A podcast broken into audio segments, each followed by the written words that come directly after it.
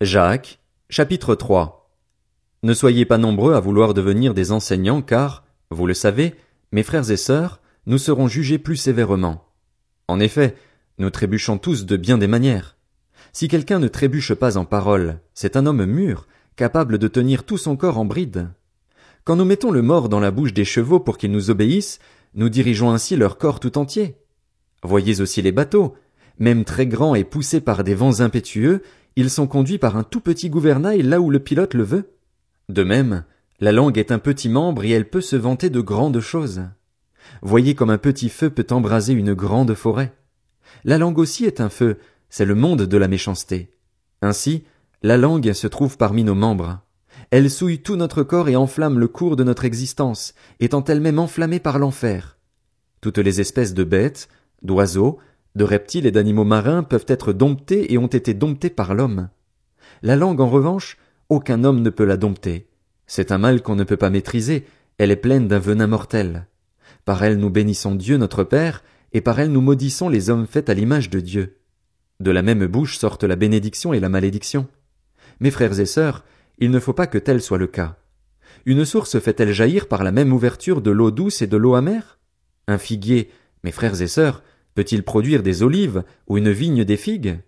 De même, aucune source ne peut produire de l'eau salée et de l'eau douce. Lequel parmi vous est sage et intelligent? Qu'il montre, par un bon comportement, ses œuvres empreintes de douceur et de sagesse. Mais si vous avez dans votre cœur une jalousie amère et un esprit de rivalité, ne faites pas les fiers et ne mentez pas contre la vérité. Une telle sagesse ne vient pas d'en haut, elle est au contraire terrestre, purement humaine, démoniaque. En effet, là où il y a de la jalousie et un esprit de rivalité, il y a du désordre et toutes sortes de pratiques mauvaises. La sagesse d'en haut est tout d'abord pure, ensuite porteuse de paix, douce, conciliante, pleine de compassion et de bons fruits, elle est sans parti pris et sans hypocrisie. Le fruit de la justice est semé dans la paix par ceux qui travaillent à la paix. Jacques, chapitre 4 D'où viennent les conflits et d'où viennent les luttes parmi vous? N'est-ce pas de vos passions qui combattent dans vos membres? Vous désirez et vous ne possédez pas. Vous êtes meurtrier et jaloux et vous ne pouvez rien obtenir. Vous avez des luttes et des conflits. Vous ne possédez pas parce que vous ne demandez pas. Quand vous demandez, vous ne recevez pas parce que vous demandez mal, dans le but de satisfaire vos passions. Adultère que vous êtes.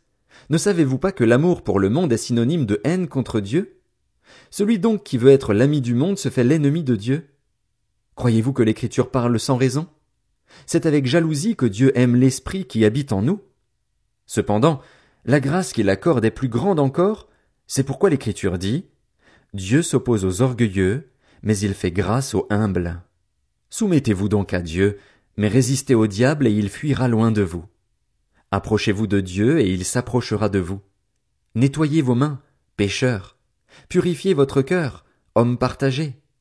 Ayez conscience de votre misère, soyez dans le deuil et dans les larmes, que votre rire se change en deuil et votre joie en tristesse. Humiliez-vous devant le Seigneur et il vous élèvera. Ne dites pas du mal les uns des autres, frères et sœurs. Celui qui parle contre un frère ou qui juge son frère parle contre la loi et juge la loi. Or, si tu juges la loi, tu ne la mets pas en pratique, mais tu t'en fais le juge. Un seul est législateur et juge. C'est celui qui peut sauver et perdre. Mais toi, qui es-tu pour juger ton prochain? À vous maintenant qui dites, aujourd'hui ou demain nous irons dans telle ville, nous y passerons une année, nous y ferons des affaires et nous gagnerons de l'argent. Vous qui ne savez pas ce qui arrivera demain. En effet, Qu'est-ce que votre vie? C'est une vapeur qui paraît pour un instant et qui disparaît ensuite. Vous devriez dire, au contraire, si Dieu le veut, nous vivrons et nous ferons ceci ou cela. Mais en réalité, vous vous montrez fier de vos fanfaronnades. Toute fierté de ce genre est mauvaise. Si donc quelqu'un sait faire ce qui est bien et ne le fait pas, il commet un péché. Jacques, chapitre 5 À vous maintenant, les riches. Pleurez et gémissez à cause des malheurs qui viendront sur vous. Vos richesses sont pourries et vos vêtements sont rongés par les mythes.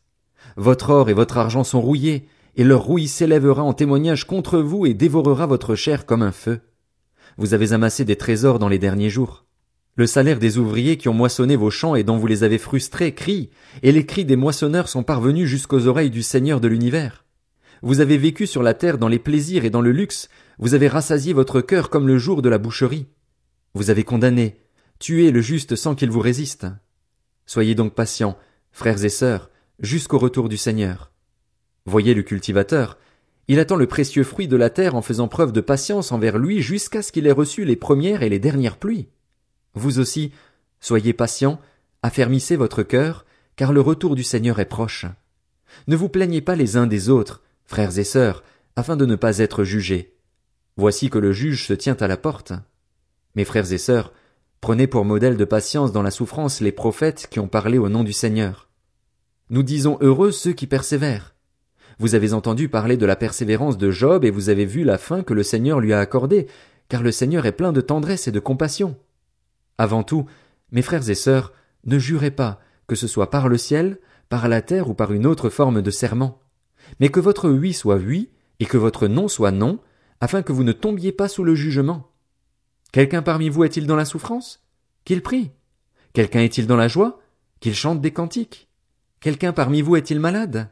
Qu'il appelle les anciens de l'Église et que les anciens prient pour lui en lui appliquant de l'huile au nom du Seigneur.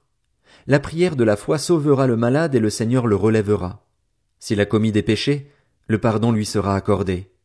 Avouez-vous donc vos fautes les uns aux autres et priez les uns pour les autres afin d'être guéris. La prière du juste agit avec une grande force.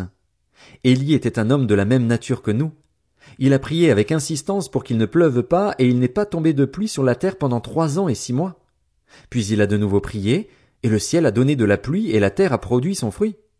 Mes frères et sœurs, si quelqu'un parmi vous s'est égaré loin de la vérité et qu'un autre l'y ramène, sachez que celui qui ramènera un pécheur de la voie où il s'était égaré sauvera une âme de la mort et couvrira une foule de péchés. 1 Pierre, chapitre 1 De la part de Pierre, apôtre de Jésus-Christ, à ceux qui sont étrangers et dispersés dans le pont, la Galatie, la Cappadoce, l'Asie et la Bithynie. À vous qui avez été choisis conformément à la prescience de Dieu le Père et conduits à la sainteté par l'Esprit afin de devenir obéissants et d'être purifiés par le sang de Jésus-Christ, que la grâce et la paix vous soient multipliées. Béni soit Dieu, le Père de notre Seigneur Jésus-Christ. Conformément à sa grande bonté, il nous a fait naître de nouveau à travers la résurrection de Jésus-Christ pour une espérance vivante, pour un héritage qui ne peut ni se détruire, ni se souiller, ni perdre son éclat. Il vous est réservé dans le ciel, à vous qui êtes gardés par la puissance de Dieu, au moyen de la foi, pour le salut prêt à être révélé dans les derniers temps. C'est ce qui fait votre joie, même si maintenant, puisqu'il le faut, vous êtes pour un peu de temps attristés par diverses épreuves. Ainsi, la valeur éprouvée de votre foi, beaucoup plus précieuse que l'or, qui est périssable et que l'on soumet pourtant à l'épreuve du feu, aura pour résultat la louange, la gloire et l'honneur lorsque Jésus-Christ apparaîtra.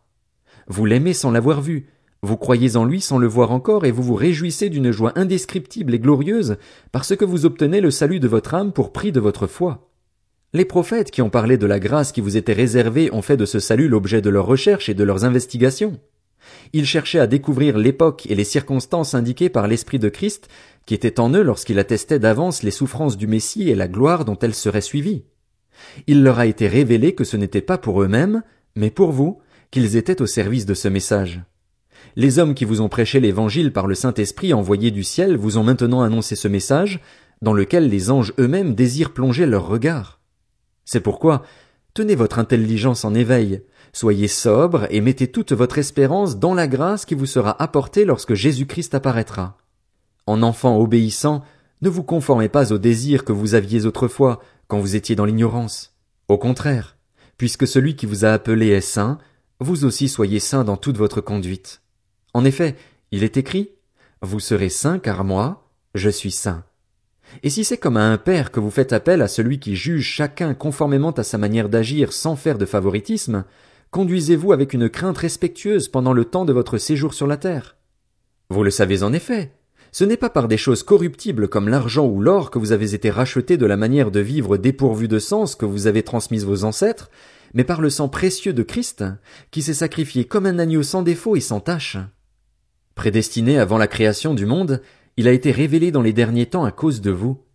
Par lui, vous croyez en Dieu qui l'a ressuscité et lui a donné la gloire, de sorte que votre foi et votre espérance reposent sur Dieu. Vous avez purifié votre âme en obéissant par l'Esprit à la vérité pour avoir un amour fraternel sincère. Aimez-vous donc ardemment les uns les autres d'un cœur pur. En effet, vous êtes nés de nouveau, non pas d'une semence corruptible, mais d'une semence incorruptible, grâce à la parole vivante et permanente de Dieu, car toute créature est comme l'herbe, et toute sa gloire comme la fleur des champs. L'herbe sèche et la fleur tombe, mais la parole du Seigneur subsiste éternellement.